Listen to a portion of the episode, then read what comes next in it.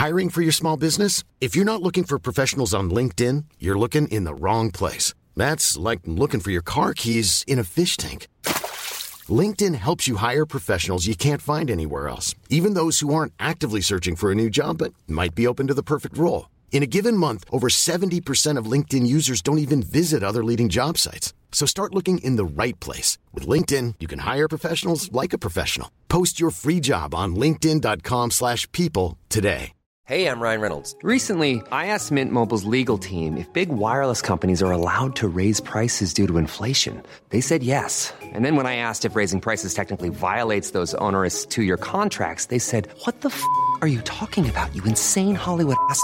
So to recap, we're cutting the price of Mint Unlimited from $30 a month to just $15 a month. Give it a try at mintmobile.com slash switch. $45 upfront for three months plus taxes and fees. Promo rate for new customers for limited time. Unlimited more than 40 gigabytes per month. Slows. Full terms at mintmobile.com.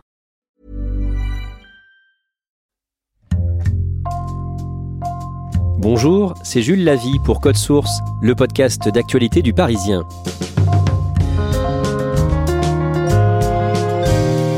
Les étudiants et les jeunes salariés sont particulièrement touchés par la crise sanitaire. En janvier, le Conseil d'analyse économique a publié une étude sur le sujet. Depuis le début de l'épidémie, les 20-25 ans ont vu leurs revenus baisser deux fois plus que le reste de la population. Pour Code Source, Claudia Prolongeau s'est rendue à Paris dans une association étudiante qui distribue des centaines de paniers repas chaque semaine. On va écouter l'histoire d'Hugo, à la fois bénévole et bénéficiaire. Bienvenue à une distribution de copains solidarité étudiante. C'est la distribution du vendredi soir. C'est euh, une de nos trois distributions hebdomadaires. Il y a une petite queue d'étudiants. On essaye de la faire la plus courte possible parce que euh, c'est pas très sympa de faire attendre les gens dans la rue, particulièrement quand il fait froid. C'est un peu moins le cas maintenant, mais particulièrement quand il fait froid. De 18h30 à 20h30, l'association Copains distribue des paniers alimentaires rue des Tournelles, dans le 3e arrondissement de Paris. Je suis accueillie par un bénévole qui me fait faire le tour de la maison des initiatives étudiantes de Bastille. Euh, du coup, il passe dans un couloir euh, qui est également celui où on stocke les fruits et légumes euh, parce que c'est un couloir un peu frais vu qu'il est aéré la plupart du temps. Devant l'immeuble en pierre, des étudiants font la queue. Puis ils passent tour à tour une porte cochère et reçoivent un peu de gel hydroalcoolique avant de pénétrer dans le hall où a lieu la distribution. Sur la droite, il y a également un comptoir avec des bénévoles qui peuvent répondre aux questions et plus loin des salles où, au besoin, on peut s'isoler. Très vite, je rencontre Hugo, un bénévole qui a la particularité d'être aussi bénéficiaire. Il y a un an, il n'aurait jamais cru se retrouver dans cette situation. Et il accepte de me raconter pourquoi. Je fais de la photo depuis, même avant que, avant que j'ai appris à lire. Euh, mes parents m'ont appris la photo parce que je trouvais ça beau le métier de l'image. Euh, ça permettait de parler et, et c'était universel je sais pas si c'est un hasard, je suis très très mauvais en langue. Et la photo, euh, quelle que soit la langue qu'on parle, on la voit, on a un message qui passe, on y est sensible ou pas.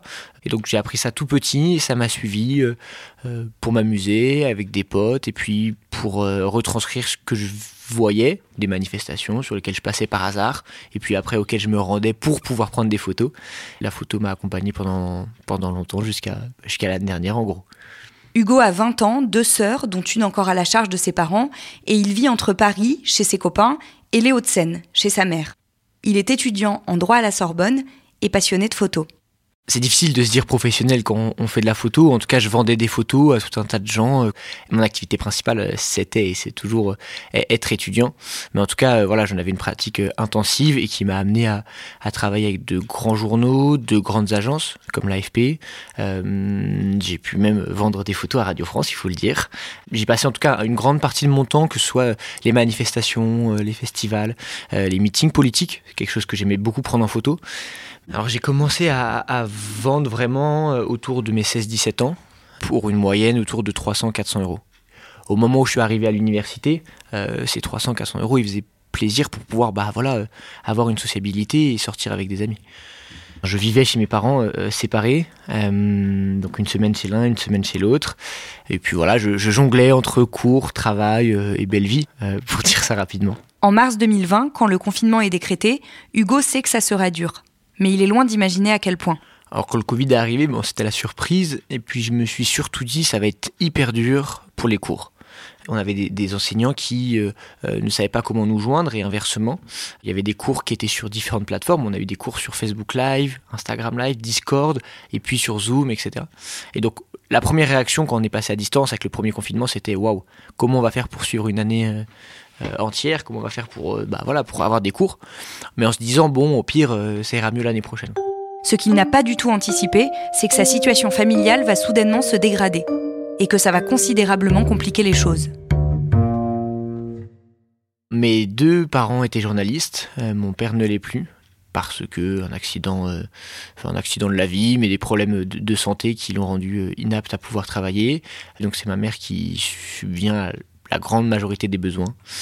D'autant plus que mon père étant en chômage depuis peu de temps, en tout cas relativement peu de temps, on n'est pas encore éligible à euh, pouvoir demander une bourse. Euh, la bourse est sur l'année N-1, N-2, donc euh, l'année dernière, il y a deux ans, pour pouvoir calculer, ou bien il faut un rendez-vous particulier avec un assistant social, une assistance sociale, qui est difficile à avoir, ce rendez-vous. Typiquement, j'en avais demandé un et puis il a été annulé, et je n'en ai pas depuis, parce que il n'y a plus de rendez-vous en fait. Donc niveau aide, il n'y a, a pas de grand dispositif pour pouvoir m'aider de ce point de vue-là. Les premiers mois, la famille d'Hugo tient. Le premier confinement, c'était vraiment quelque chose de, et puis on l'imaginait comme ça, de, euh, bref, euh, efficace, et puis tout repart comme avant. Et d'ailleurs, c'était ce qu'on a cru qu'il allait se passer. Euh, les élections se sont maintenues, donc j'ai pu travailler pendant les élections municipales. et puis voilà, même pendant l'été, on, disait bon, bah, ça, va aller en fait. c'est bon, le plus dur est derrière nous. C'était une vague, ça a été efficace, confinement très strict, et donc ça va repartir vu qu'on imaginait tous que c'était euh, temporaire, on prenait sur nous en fait. Après l'été, il faut se rendre à l'évidence. La situation ne va pas s'améliorer tout de suite. Entre les parents d'Hugo, ça rend les discussions houleuses. En octobre, Hugo réalise qu'il lui faut trouver une solution. On voyait que des restrictions allaient forcément arriver. Tout de suite, euh, on, s'est rendu compte, euh, tous que ça devenait vraiment difficile pour nous. Et pour moi, bah, euh, je voyais que les 300-400 euh, euros, voire plus que j'avais pu toucher, bah, c'était plus le même niveau. Et on était plutôt sur la moitié, voire encore, euh, encore moins. ça commence à se ressentir. et en voyant d'autres amis, en discutant avec d'autres amis, boursiers ou pas, et en fait, on s'est vraiment rendu compte que tout le monde devait un peu serrer la ceinture d'une manière ou d'une autre. C'est tout bête, mais un livre de droit, c'est très vite 50 euros. sortir avec des potes, ça peut très vite être 20 euros. Des choses comme ça. Donc en fait, c'est surtout tout ce budget-là qu'on a pris un coup. Et donc, quand on peut plus manger euh, un repas avec des potes parce qu'on n'a pas l'argent, on les regarde manger, on sourit, on fait des blagues. Euh, et psychologiquement, c'est pas facile de se dire que bah là, euh, bah ouais, on, aurait bien aimé commander telle pizza, tel fast-food ou quoi que ce soit avec ses potes et qu'on va pas pouvoir le faire. On ressentait la difficulté que qu'amenait cette période pour se nourrir. Hugo se renseigne sur les dispositifs d'aide qui existent et c'est comme ça que mi-octobre, pour la première fois de sa vie, il se rend à une distribution alimentaire. La première fois que je suis allé chercher un panier, c'était euh, dans le 13e, à côté de l'université d'Hydro. Euh, on est courant octobre et c'est auprès de l'association Linky. Euh, je me retrouve avec un panier avec quelques pommes de terre, carottes, un poireau, un plat préparé et puis une boîte d'œufs. Et c'est pas facile, euh, déjà parce que je me dis que je vais devoir revenir souvent. Surtout, j'assiste à l'énorme file d'attente. Enfin, il y avait euh, des dizaines de personnes devant moi, euh, voire centaines de personnes devant moi. En plus, il faisait froid, il faisait pas beau. Et donc là, tout de suite, on prend un coup au moral et on se dit merde. en fait, il y a autant de gens comme ça qui sont dans la galère et ça donne pas envie de demander de l'aide parce que c'est hyper dur. En fait, j'avais l'impression d'être d'être d'être rien en tout cas d'être une personne tellement en difficulté qui avait un grand vécu sans domicile fixe etc alors que c'était pas mon cas c'était juste que bah, je, je voulais pouvoir manger euh, suffisamment. Et je m'en souviens j'étais très triste. Euh, j'avais un peu honte. Et puis je suis pas revenu au départ euh, pendant trois semaines parce que je préférais pas manger plutôt que ressentir cette sensation. Et puis j'y suis retourné. Et après on s'y habitue on s'habitue sans vraiment s'habituer parce qu'on a toujours ce pincement au cœur de se dire ah, bah je, demande. Et puis surtout euh, je, sentais vraiment une distance entre les bénévoles en général et puis euh, et puis moi.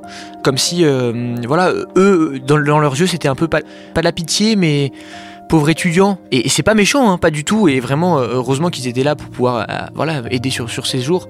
Mais il y a ça en plus qui est difficile c'est que quand on prend un panier auprès de gens et on a l'impression que voilà, c'est une sorte de charité, et ben en fait c'est encore moins facile psychologiquement en plus de la difficulté alimentaire.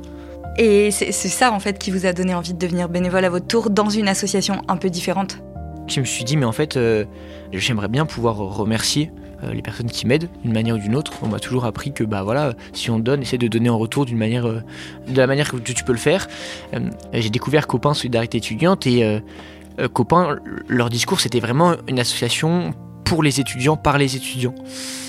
Et je me suis dit que c'était génial de pouvoir euh, aider des étudiants, les pères, euh, parce que bah voilà, on, était tous étudiants et en fait on était surtout une grande bande de potes, bénévoles ou, euh, étudiants qui viennent chercher un panier, une grande bande de potes et qu'on pouvait tous s'entraider, se serrer les coudes, etc. Je te mets un petit peu de gel, hop, et c'est juste là au fond du couloir à gauche. Merci.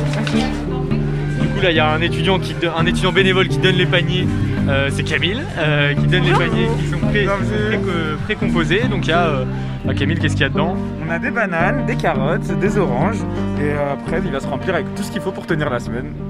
Pour les premières distributions de copains fin novembre, il y a déjà une centaine de bénévoles dans l'association créée en août. Ils distribuent alors 150 à 200 paniers par semaine, près du Panthéon et à la Maison des Initiatives de Bastille. Aujourd'hui, ils sont plus de 450 bénévoles à distribuer près de 800 paniers par semaine.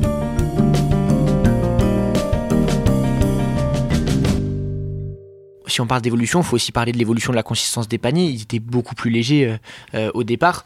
Et aujourd'hui, euh, c'est lourd. Et il y a aussi des produits d'hygiène, ce qu'il n'y avait pas avant, avec même des fournitures Covid, des masques, du gel, etc. Il y a des grands partenariats qui ont été noués. Quasiment chaque semaine, on a une bouteille de jus, des, plats préparés qui viennent d'associations, quelque chose qui a été fait par un chef, par un restaurateur, des choses comme ça. Et l'avantage, c'est que bah, on arrive chez soi, ou on le mange dans la rue, ou peu importe, et on n'a rien besoin de faire. Donc tout ça, ça a évolué aussi et dans le bon sens. Malgré la grande réussite de Copain, Hugo, comme les autres étudiants, affirme que l'association n'a pas pour objectif de continuer à exister. On est tous d'accord là-dessus, c'est que l'association, elle aurait jamais dû exister et elle ne devrait plus exister. Sauf que malheureusement, c'est un principe de réalité aussi, elle existe parce qu'il y a un besoin et la réponse n'est pas pleinement apportée. Il n'y a pas eu de réponse systémique, il n'y a pas eu d'augmentation des bourses, de gel des frais d'inscription. Presque 7 étudiants sur 10 sont des étudiants étrangers parmi les bénéficiaires. Or, les étudiants étrangers ne sont pas éligibles à la bourse d'État. Et surtout, les étudiants qui sont non européens payent des frais d'inscription majorés. C'est-à-dire que c'est des frais d'inscription dix fois supérieurs à ceux des étudiants nationaux. Il n'y a pas eu de gel ou de diminution, même exceptionnelle, de ces frais d'inscription pour les étudiants euh, extra-communautaires. Il n'y a pas de solution qui a été mise en place.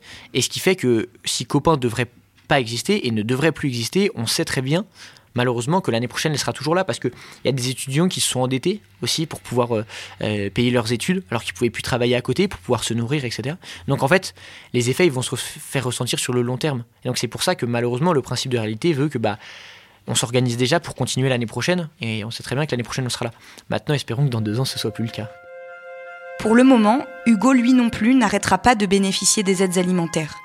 Mais aujourd'hui, son engagement lui permet de ne plus culpabiliser je prends un panier euh, après avoir fait de mes séances de bénévolat et je ressens plus euh, cette sensation. Alors évidemment, euh, je le prends en toute discrétion et tous les bénévoles sont pas au courant que bah que je viens chercher un panier alimentaire et que je suis bénéficiaire.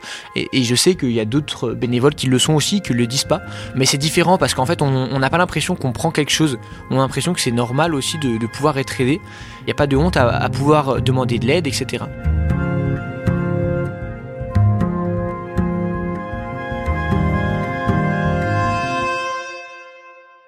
Claudia, est-ce que beaucoup de bénévoles de l'association euh, sont dans le cas d'Hugo, c'est-à-dire qu'ils ont besoin de prendre un panier chaque semaine? Oui, sur les 450-500 bénévoles qu'ils sont environ aujourd'hui, ils sont à peu près un tiers à avoir aussi besoin de cette aide alimentaire. Est-ce que la capacité de distribution de l'association va encore augmenter? Normalement, oui. Aujourd'hui, ils distribuent à peu près 800 euh, paniers par semaine. Mais là, ils viennent d'ouvrir un nouveau lieu de distribution qui se situe porte de Vanves. Et donc, ils espèrent qu'ils vont euh, très vite passer à 1000 personnes euh, bénéficiaires de ces paniers toutes les semaines. Claudia, est-ce que l'association Copain a aussi des revendications ou des propositions à faire pour améliorer les conditions de vie des étudiants? Alors, ils veulent pas entrer dans le débat politique, donc non. En revanche, ils essaient d'alerter sur les faits. Ils font des études auprès de leurs bénéficiaires. L'une de ces études a d'ailleurs été publiée euh, chez nous dans le Parisien il y a deux semaines. Et à partir de ces résultats, ils alertent sur le fait, par exemple, que 70% de leurs bénéficiaires sont des femmes. Ils posent la question euh, de savoir pourquoi et ils aimeraient qu'on leur réponde. On sait pourquoi? Alors oui, il y a le fait déjà qu'elles doivent acheter des protections hygiéniques et que ce sont des produits euh, extrêmement chers, donc ça, ça, ça les met vite dans la difficulté.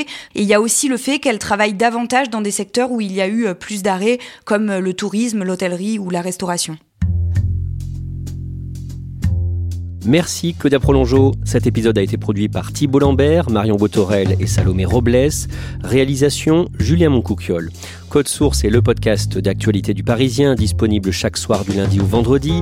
Pour ne rater aucun épisode, abonnez-vous sur Apple Podcast ou Google Podcast ou Podcast Addict par exemple. N'hésitez pas à nous écrire code source at leparisien.fr et on vous répondra. Et puis si vous aimez Code Source, dites-le nous en laissant des petites étoiles ou un commentaire sur votre application préférée.